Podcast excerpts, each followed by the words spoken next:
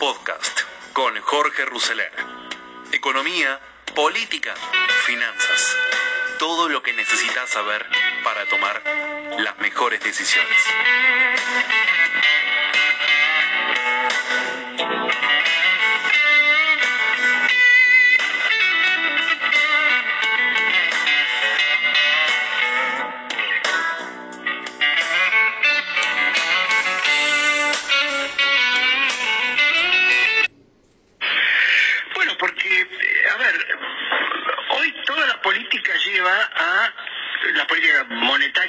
Digamos, lleva a que tengas que devaluar. ¿m?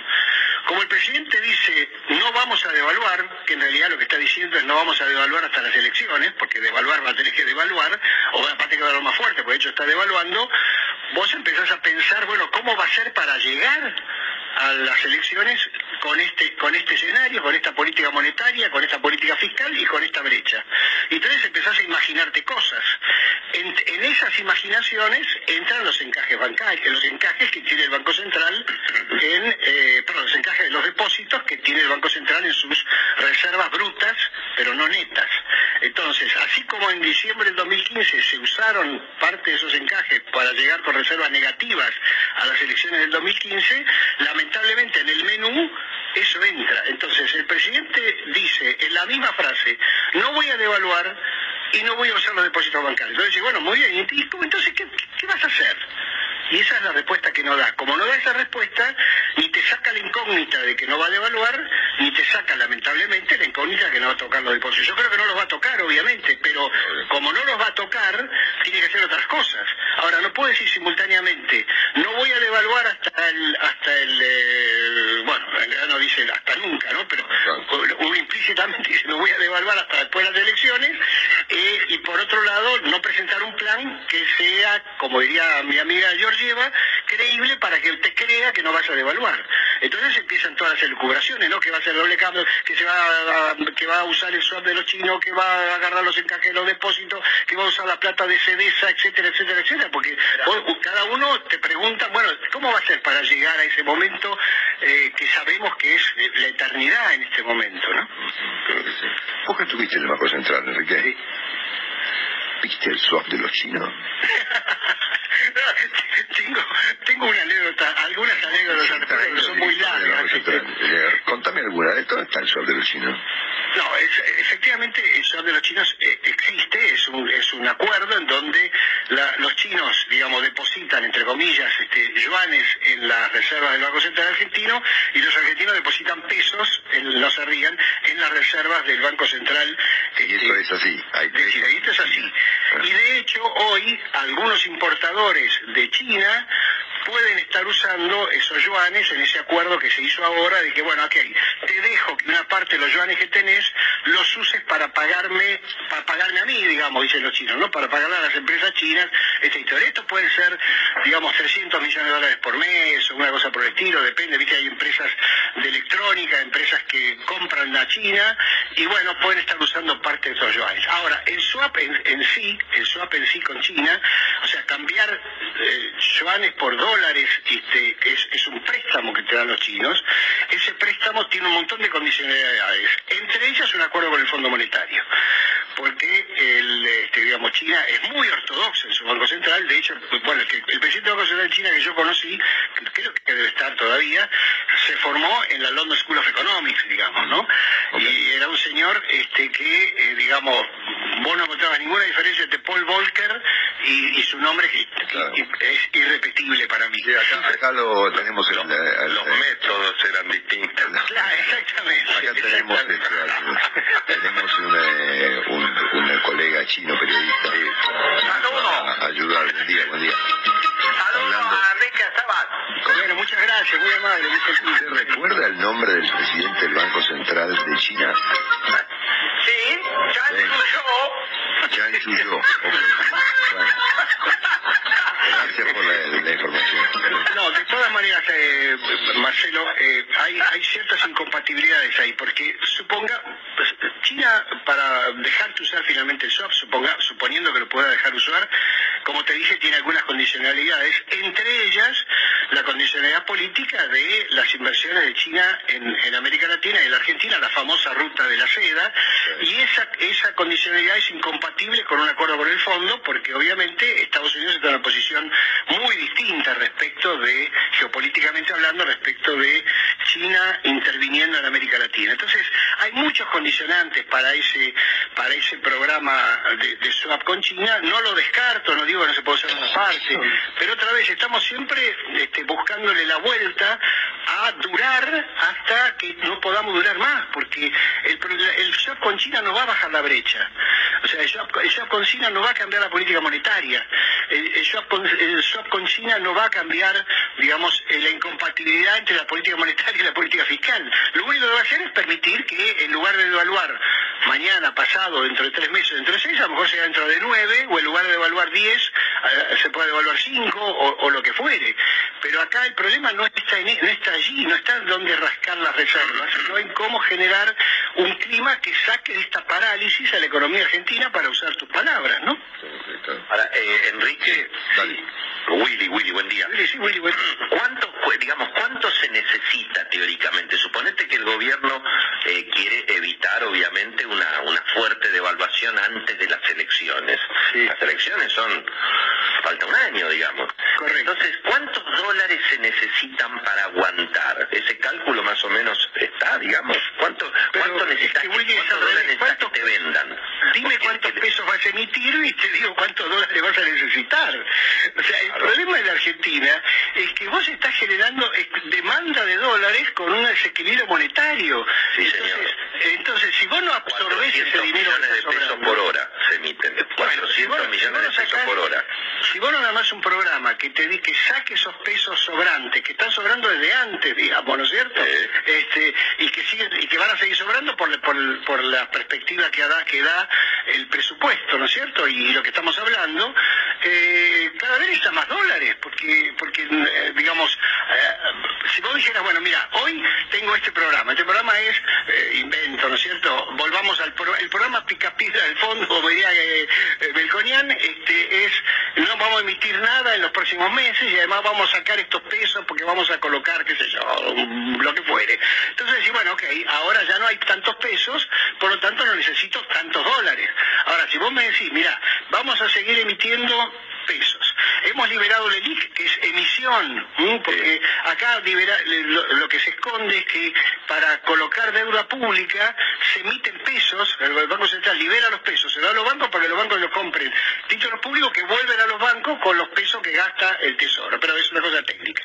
Pero digo, si vos no arreglás el tema monetario y fiscal, no haces el programa, la hoja de ruta que te pide este, Cristalina, eh, y la cantidad de dólares que necesitas eh, son todas. Ahora, por supuesto, vos podés llegar, podés decir, bueno, mañana prohíbo todas las importaciones, Eh, pasado prohíbo que, este, no sé, que paguen las deudas, pasado mañana prohíbo, Claro, ¿qué está ya saco, todo el cupo, eh, todo el cupo este del dólar ahorro, pasado, pasado mañana y bueno, obviamente llegás, pero con la economía este, totalmente, eh, digamos, eh, estancada. Por eso yo creo que la, tesis que tiene el gobierno, o el presidente, o el equipo económico, no sé quién, que eh, devaluar es, eh, digamos, perder las elecciones del 2021, para, para, para hacer una síntesis, es una tesis discutible, porque a lo mejor, si vos armás un esquema que destraba la economía, que genera ingresos de capitales, que genera inversión, etcétera, es- obviamente tenés un salto in- inicial en, en todo el esquema de precios y de salarios, etcétera, pero a lo mejor la economía se destraba y empieza a crecer. Es lo que pasó en junio del 2002 Claro. con el dólar a 4, ¿no es cierto? Pero claro, en otro escenario internacional, con un mercado libre y en otro contexto político. Pero bueno, este, con un ministro, es la con un ministro- y con un ministro de Economía como Roberto Labaña, que es otra historia. Bueno, eh, es decir, con, con la economía centralizada, digamos. Eh, Vos preguntabas antes para qué para qué vino el fondo hasta acá para saber lo mismo. No, no, no, Y- yo, yo con, te voy a- con lo dijo de Pablo tiene toda la razón del mundo. No, por supuesto, pero yo le voy a contestar a Juan Carlos. Digo, mira, el fondo Eh, tiene ah, hoy... contra de Pablo, vamos contra de Pablo. No, no, no, por favor. María dice que tenemos- María- los portales, María dice que tenemos que hacer los crítica de Sebach a De Pablo. Ya, me, ya veo el título de Infobae. Bueno, Ya, escucha, decía... pero pará, pará, pará. María sostiene hace mucho tiempo que no tenemos éxito ninguno, Claro. no hacemos escándalo, así que estamos totalmente uno. Necesitamos un buen escándalo. A ver, Contra Juan Carlos de Pablo, dale. ya lo ponemos. Adivina, adivina lo que dijo Seguach contra De Pablo. Claro. Le, le voy a contestar a Juan Carlos con algo que él, con un, con un personaje que él eh, admira mucho que es este Henry Kissinger. Kissinger en su en su época de canciller se, se hacía una pregunta. ¿Cuál es el teléfono de Europa? ¿Por qué? Porque él decía, mira, yo tengo que hablar con China, levanto el teléfono y hablo con Mao Zedong. Tengo que hablar con Rusia, levanto el teléfono y hablo, no sé quién estaría, sé, Brezhnev, no sé quién fuera en ese momento. Ahora, tengo que hablar con Europa, porque estaba ya la- la- lo que llamaba la Comunidad Económica Europea. ¿Con quién hablo? ¿Quién manda en Europa? Esta pregunta de cuál es el teléfono de Europa es la pregunta que se hace el fondo desde, desde Washington. ¿Con quién hablo en la Argentina? ¿Quién define la política económica? ¿Quién define la política? ¿Quién es el que firma los cheques, en- digamos, en este contexto? Entonces, no es lo mismo hacerlo por Zoom que venir acá y, como diríamos, este, como diría Willy, semblantear, ¿no es cierto? Este, orejear un poco y mirar cara a cara y decir, a ver, ¿quién manda acá? ¿Cuál es el- ¿A qué teléfono tiene que llamar Georgieva, digamos? Me parece que esa es la, eh, eh, para eso es el viaje del fondo, porque por supuesto todo lo demás, como so- sospecha muy bien de Pablo, este, se puede saber directamente con, con un Zoom y, eh, este, No. desde, desde Washington. Tiene que llamar al señor Porta. Mira, Ah, ok. Mira, no tenga dudas. Él es el que maneja todo. Eh, eh, ok, bueno. habilidad. Trazabilidad. Hubieras avisado antes, le decía a los muchachos que venían, que fueran directamente a Radio Mitre. La última pregunta rápida. Anoche había muchos rumores muy fundados Sí. respecto de que el Banco Central podría hoy empezar a interrumpir importaciones. Uno, ¿te resulta razonable, creíble? Dos, ¿el Banco Central puede hacer eso? Uno me resulta creíble porque forma parte de las restricciones. Mirá, el Banco Central eh, en general no toma decisiones sobre comercio exterior, las decisiones están en- en- en otro lado, la Secretaría de Comercio, como se llamaría ahora. Lo que sí puede hacer es retasear las autorizaciones para importación o pedir, eso sí lo puede hacer, que toda importación, digamos, no esencial requiera consulta previa, digamos, ¿no? Entonces este, el, el importador va al banco y dice, mira, quiero traer X cosa, eh, presenta la, la- tiene la autorización para importar y presenta el pedido de dólares y eso va a consulta del Banco Central. Cuando el Banco Central pone consulta previa, lo que dice es nunca, este, o algo parecido a nunca. A lo moreno. Eh, sí, claro, exactamente, pero bueno, una forma más este, civilizada. No digo que lo vayan a hacer, no, a mí no, no- a mí no me llegó esa esa versión, si vos la tenés, este, habrá que buscarle la trazabilidad. Pero, Sí, sí. pero este, pero sí, No de yo hecho, de hecho, hoy en día, de hecho, no la puedo, no la puedo contar la no, trazabilidad. está muy bien. Ah, bueno, bueno. No hace falta, no, pero digo, de hecho, hoy en día hay, hay- esas cosas pasan también, o sea, hay, hay importaciones que se demoran más, que viste que conseguir que te, que te liberen los dólares este, tarda más, eh, y porque es lógico, porque hoy... Otras, otras que van, otras que se liberan más rápido. o- exactamente, bueno, si cada vez que vos armás todos estos temas de cupos, armás kiosco, Willy. Eh, hay, hay amigos que están cambiando los aviones. Extraordinario. Sí, sí, es Que nos Claro, es extraordinario. Bueno, Eh, entonces- gracias. Gra- Sí, perdón, Perdón, no, no, no, no, por favor. No, bueno, gracias por toda esta explicación tan interesante. Te mandamos Abrazo grande. Grande. Enrique. Bueno, así comenzábamos este programa de proyecciones de hoy, que bueno, después del día de la presentación de Alberto Fernández ayer en el coloquio de idea, donde llamó a todos a trabajar juntos en un capítulo, en un capitalismo solidario, donde descartó la posibilidad de una devaluación eh, o que se vaya a quedar con los depósitos bancarios y aseguró que se vislumbra un 2021 con muchísimas posibilidades. No sé posibilidades de qué, pero dice muchísimas posibilidades. Bueno, así comenzábamos con este diálogo de Longobardi con Enrique Seiwach, economista, exdirector del Banco Central de la República Argentina, para, bueno, ahondar un poco más respecto de qué futuro deparará eh, la situación cambiaria y la situación eh, económica y este desbalance o desequilibrio monetario que eh, bien se explicaba. Anoche Willy Cohen explicaba en su programa que se está emitiendo a razón de 200 mil millones de pesos por mes, que es la asistencia del Banco Central al Tesoro, 200 mil millones de pesos por mes, implica un desequilibrio que eh, dice que da que todavía faltan emitir unos 600 mil millones de pesos de acá a fin de año y que eso evidentemente eh, torcería la cuestión, que hoy a la mañana también me ha llegado el rumor, no la noticia, de que el Banco Central estaría por limitar las eh, importaciones.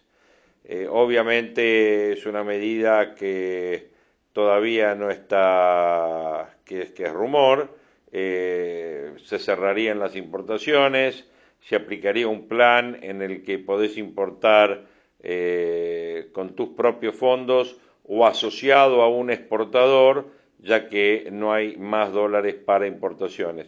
O sea que en otras palabras sería una cosa muy parecida a volver al eh, esquema de Moreno. ¿Se acuerdan que Moreno era un esquema que por un dólar de importación vos tenías que tener un dólar de exportación? Bueno, es algo de lo que se está hablando eh, en este momento, a estas horas, en lo que va eh, um, del día de la fecha del mercado, hoy 15 de octubre del 2020. Y como sabemos, esto va bien día a día, porque en función de cómo vaya evolucionando los precios y las brechas es que eh, esto se va definiendo. Con respecto a los precios de hoy, decimos que eh, la cotización del dólar libre y del contado con liqui suben a un nuevo récord y que la brecha ya llega al 120%, el dólar blue avanza a 170 pesos, eh, el dólar bursátil tocó los 171 y la brecha alcanza el 121%, el dólar oficial sigue con la gradualidad que tiene, 77.48, eh, es algo que ya hemos visto.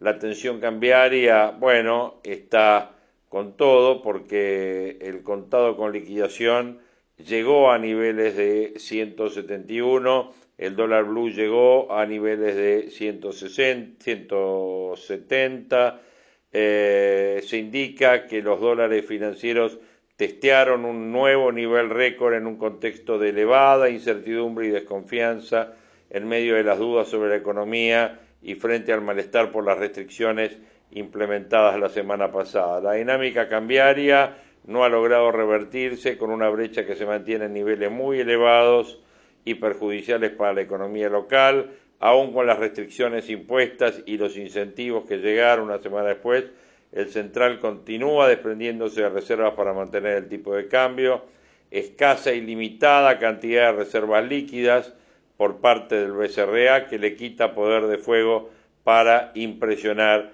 al mercado. Eh, la desconfianza que impera en el sistema tiene su expresión también en la salida de depósitos de dólares del sector privado. Las colocaciones siguen cayendo, aunque con menor intensidad.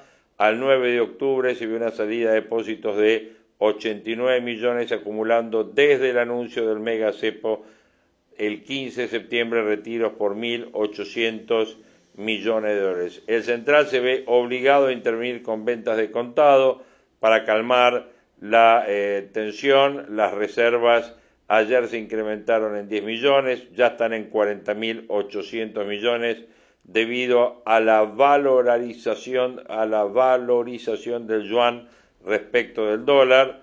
El último trimestre existirían factores que acentúen la inflación. En ese sentido, resalta Obviamente el frente fiscal cambiario, los efectos de expansión monetaria comenzaron a sentirse con esta brecha y con las reservas que sin duda, como bien escuché hoy a la mañana en un informe de Cristian Buteler con Salvador Di Stefano, hablaba de reservas negativas eh, alrededor de mil millones de dólares negativos.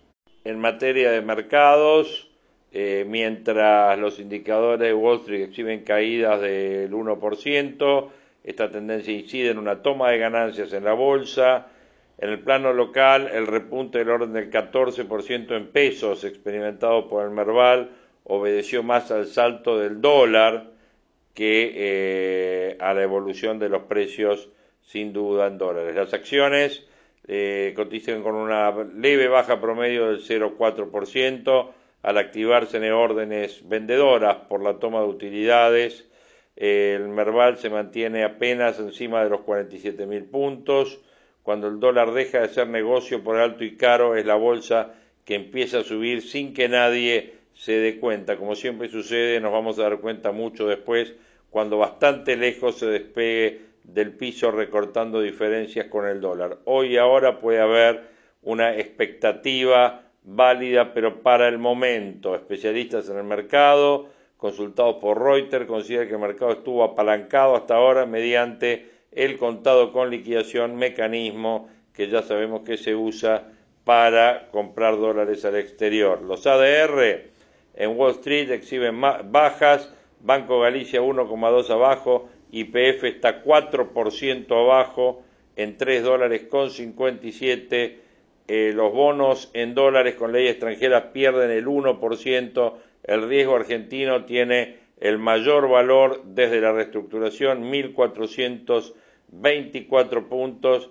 El indicador de JP Morgan aumentó 30% desde los 1.100 puntos de riesgo país cuando ingresaron al menú los títulos reestructurado. Sin duda, esa es una muy mala noticia. El Fondo Monetario indicó que Argentina enfrenta desafíos sin soluciones fáciles, como hablaba recién Sebach, profunda recesión, condiciones sociales empeorando, desequilibrios económicos creciendo y una brecha cambiaria en expansión.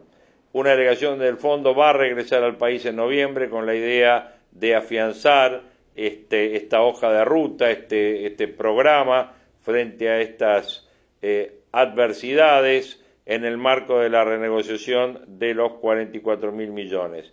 La firma IRSA reportó la reapertura de algunos de sus centros comerciales tras meses de inactividad. El ADR de IRSA sube 2,1% hoy en la bolsa de Nueva.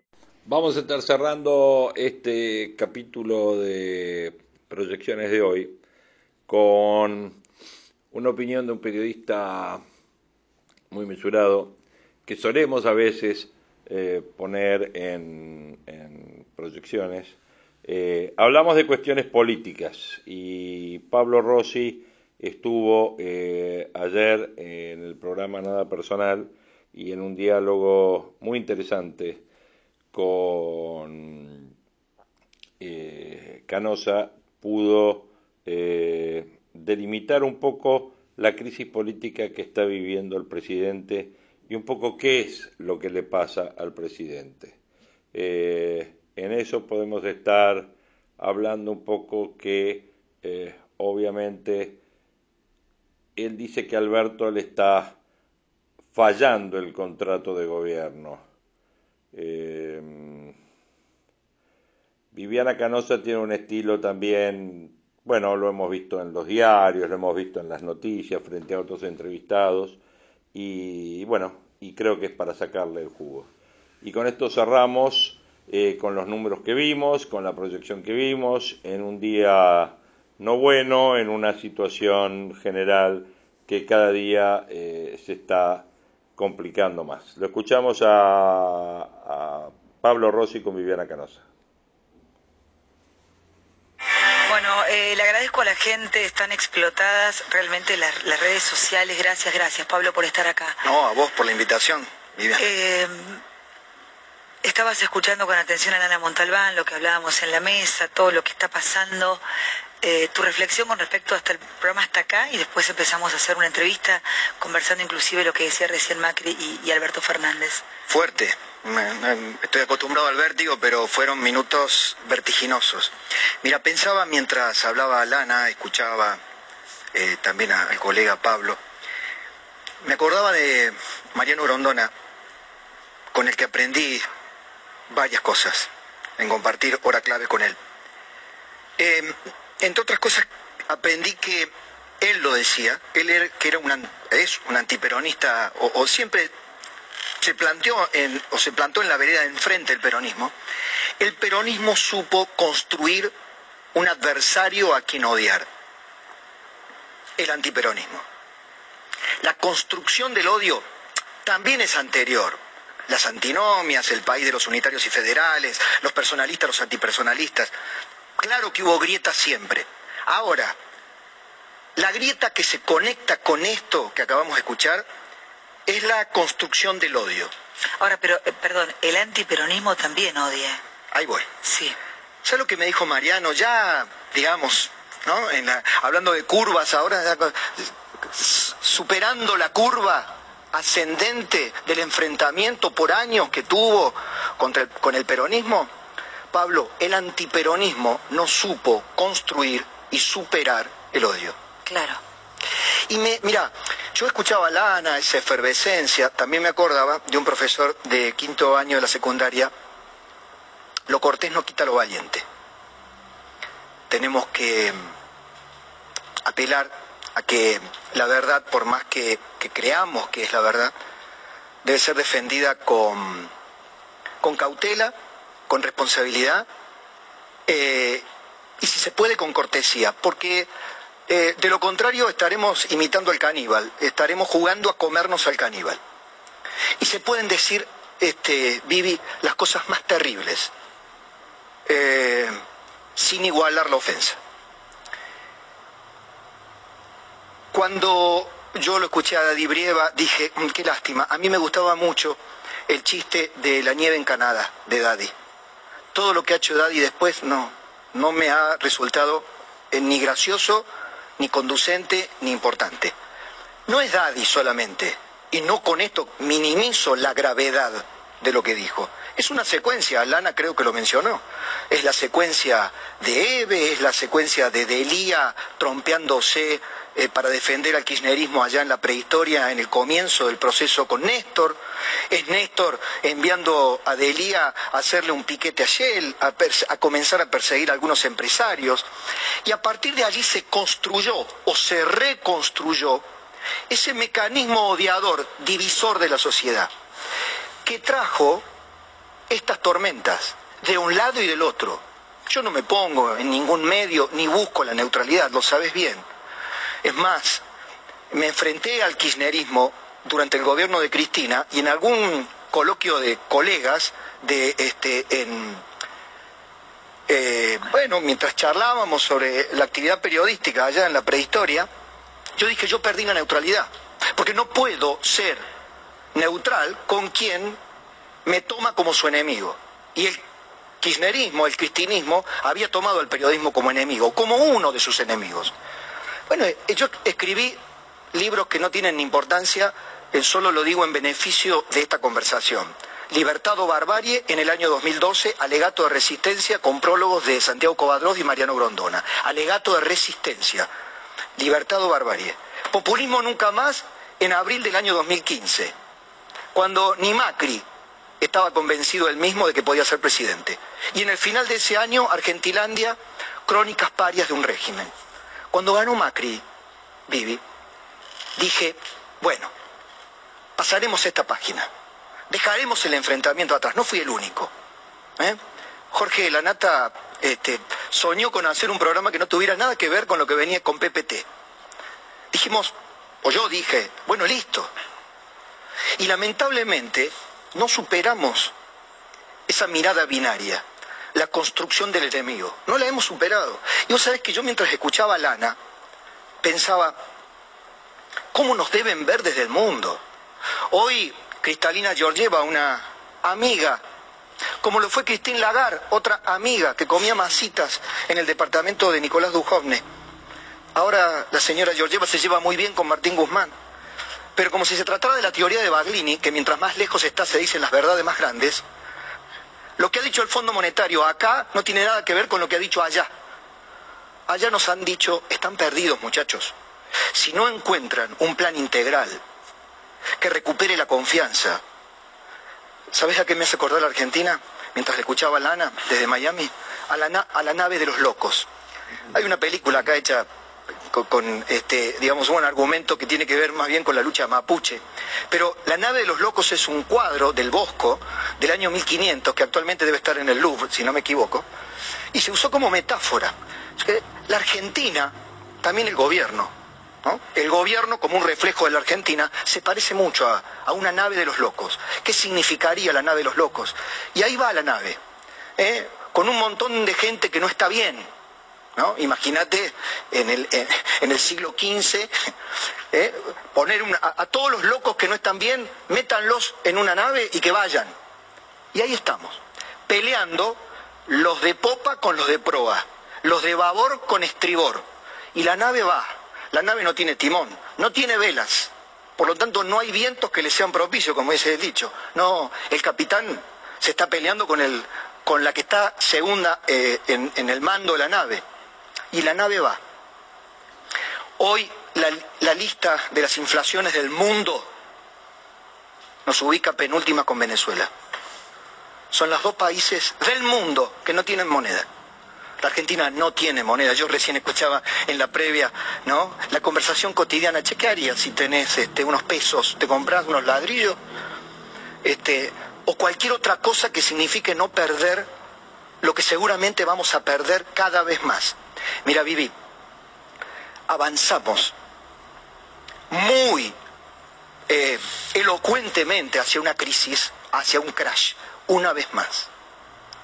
Y en la nave de los locos nos, pasamos discutiendo a Daddy Brieva. No digo que no haya que discutirlo, pero quiero que entiendas a qué voy. A que, al punto de la energía que perdemos en estas batallas estériles porque a los efectos del mundo y del futuro de la Argentina y del futuro de nosotros mismos, estas batallas entre nosotros, para ponerlo en términos de Thomas Friedman, que fue invitado a, el, legendario periodista del New York Times, columnista, que dijo, hace poco se lo dijo al Conadamón, que si ganaba Trump, él temía una guerra civil fría en Estados Unidos. Bueno, yo invito a pensar, no sería tan sentencioso si no estamos viviendo una guerra civil fría. La guerra civil fría es fuertemente simbólica sin las armas, porque sería una división de los argentinos sin montoneros y triple A, sin, sin la dictadura, sin los desaparecidos. Pero cuidado, las palabras que estamos lanzando, una vez Rosa Montero cuando comenzaban los del PPP con los del Partido Socialista Obrero Español a enfrentarse por los atentados de Atocha, a mí me tocó estar ahí. En ese momento llegué a España a cubrir las elecciones y me transformé, yo trabajaba en Cadena 3, me transformé en un corresponsal de guerra. Y recuerdo una columna de Rosa Montero en la contratapa del diario El País que decía, palabras era el título, cuidado, porque nos empezamos a lanzar palabras, palabras que hoy son palabras mañana pueden ser balas. Por lo tanto, cuando lo escucho al presidente, cuando fue una introducción perfecta la que acaban de hacer, eh, ¿qué vamos a discutir? ¿Qué van a discutir Alberto Fernández y Macri? ¿Quién vació más el Banco Central? ¿Si Cristina, Mauricio o Alberto con la mala praxis del presente? Hay una secuencia que solo los fanáticos o quienes estamos aturdidos por identificar a los que ofenden, a los que lastiman, a los que se cubren de las ofensas con otras ofensas, solo ellos o solo nosotros no podemos advertir que hay una secuencia. Yo valoro la autocrítica de Macri como acto, me parece formidable que esa autocrítica se genere en el ámbito Juntos por el Cambio, porque yo tendría muchos matices para discutir, por ejemplo, sobre el contenido de la autocrítica. ¿Cuándo comenzó la crisis de Mauricio Macri? ¿O de este país o la debacle? ¿En las PASO cuando ganó Alberto? Yo creo que ese fue el game over, para usar palabras de un habitué invitado tuyo que Diego un amigo, un amigo común, Diego Velar. Ese fue el game over. Pero el pulgar para abajo se lo dieron los mercados a Macri después de aquel diciembre de 2017, después de las toneladas de piedras en el Congreso y después de que le hicieron corregir a la fuerza a Federico Sturzenegger las metas de inflación. Cuando el mundo que prestaba plata, prestaba plata, prestaba dólares, prestaba dólares, vio que la Argentina no iba a hacer el trabajo duro, fuerte, sucio, porque involucra sufrimiento, ajuste de las cuentas públicas. Cuando se advirtió que no se iba a trabajar profundamente o que no había posibilidad o que el gobierno no se visibilizaba con la fuerza suficiente, que Macri no quería, acaba de admitir que delegó todo lo político, muy injusto. Muy injusto, Vivi, endosarle el fracaso al ala política filo peronista del PRO. Porque si Macri endilgó o endosó lo principal que tenía para ser un presidente, porque no le gustaba el barro de la política, no le gustaba embarrarse, no le gusta a Mauricio Macri embarrarse. Quienes lo conocemos personalmente, eh, más allá de lo público, sabemos que es tal cual, es textual, literal. Lo que dice en ese punto es lo que piensa. No le gusta el barro de la política. Pero en este país, eh, me ha gustado mucho Borgen. ¿Viste la serie de Netflix? Sí. ¿Qué es la negociación política? Le digo a la gente, una, la serie danesa que habla de cómo en el mundo la política necesita, necesitas negociar. Con el que te parece un caballero, como ha dicho Macri que le pareció Tabaré Vázquez. Con él se puso de acuerdo en dos minutos. Es maravilloso. Yo con vos a lo mejor... Con vos pude resolver en dos minutos En lo que no podía resolver. con- Pero el problema y el dilema de la Argentina es resolver con el que sospechás que es un taimado, con el que sospechás que es un ventajista, con el, sospechás, con el que sospechás que no es sincero. Te tenés que adelantar dos jugadas para poder obtener un resultado político. Eso lo delegó Macri. Bueno, pero digo, para dar un ejemplo de la secuencia de la crisis, hoy Alberto Fernández, el presidente que no tiene poder, el presidente que habla y simétricamente, mientras más habla, más devalúa la palabra presidencial, menos se le cree. ¿Por qué? Porque él mismo ha rifado, y no estoy diciendo nada original, por Dios, los analistas políticos están todos de acuerdo. Ahora, que estemos de acuerdo en que el presidente se devalúe en su palabra, porque también lo muestran las encuestas, de los propios, del votante peronista kirchnerista. Ya no de Juntos por el Cambio, que no lo votaría ni a él ni a Cristina. ¿Por qué se devalúa la palabra de Fernández? Porque como vos citaste en esa improvisación que hice en Radio Mitre sobre el contrato de gobierno, está fallándole al contrato de gobierno. ¿Por qué Daddy Brieva, si le buscáramos alguna razón, él u otro kirchnerista, reaccionan solo con la impotencia y la agresividad? ¿Por qué hay periodistas que hasta hace poco eran cristinistas de paladar negro y hoy empiezan a ser críticos? Porque observan que no pueden cumplirle al electorado propio nada. Porque la economía destruida para el populismo es la kriptonita. El populismo sin plata, la demagogia populista sin plata, es eh, o lo hace un gobierno inoperante. Y temo que mientras Alberto Fernández vaya perdiendo el poder y la credibilidad, se va a ir aferrando cada vez más a Cristina, como le aconseja Roberto Labaña. Labaña le aconseja desde el reflejo de la ruista de la crisis de la alianza. ¿Quién es la baña? ¿Quién es la baña? La esfinge, diría Jorge Asís, el enigmático señor ni, ni con uno ni con otro. El que pretendía ser presidente si se ponían todos de acuerdo y lo ungían como si se tratara de un obispo, como si la política fuera la iglesia. Esa es la baña, que negoció cargos para algunos de los suyos, entre ellos su hijo, y que hoy juega a darle una palmadita y una cachetada al gobierno.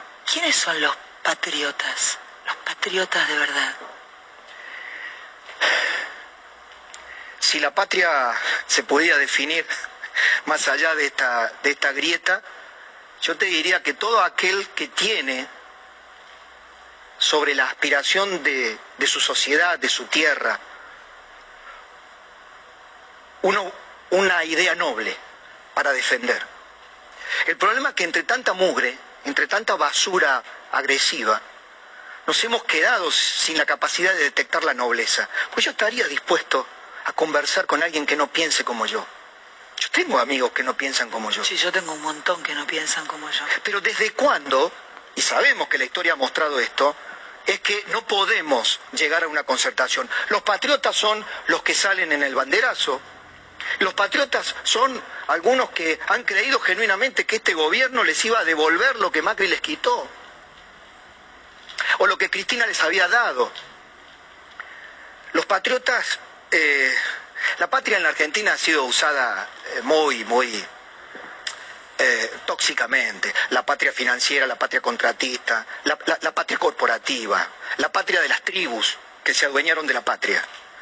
Yo, yo estoy muy, a ver, a mí me genera mucha congoja. Hoy, hoy hablé con el presidente de IBM Argentina, este que a la vez presidente del coloquio de IDEA, porque dijo una frase fuerte, la Argentina cancelada.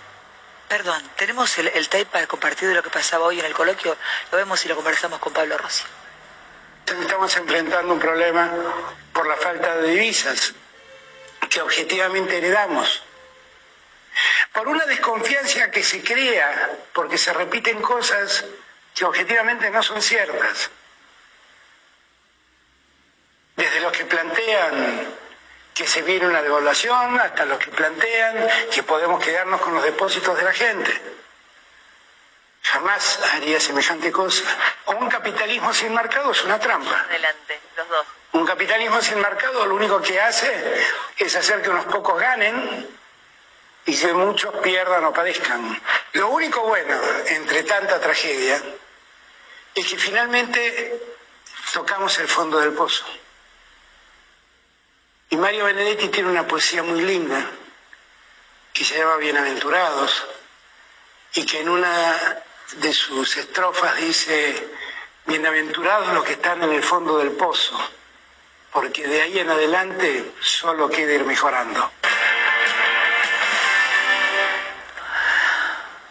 Y yo le diría que, yo le pediría públicamente a Gustavo Vélez, que le escribía los discursos a Carlos Menem, y que todavía no está muy claro cuál es su rol en el gobierno, salvo agarrar el teléfono y convocar a los empresarios para que vayan a tomar un café a Olivos con Alberto, que le aconseje, Alberto, hace un poco más de silencio.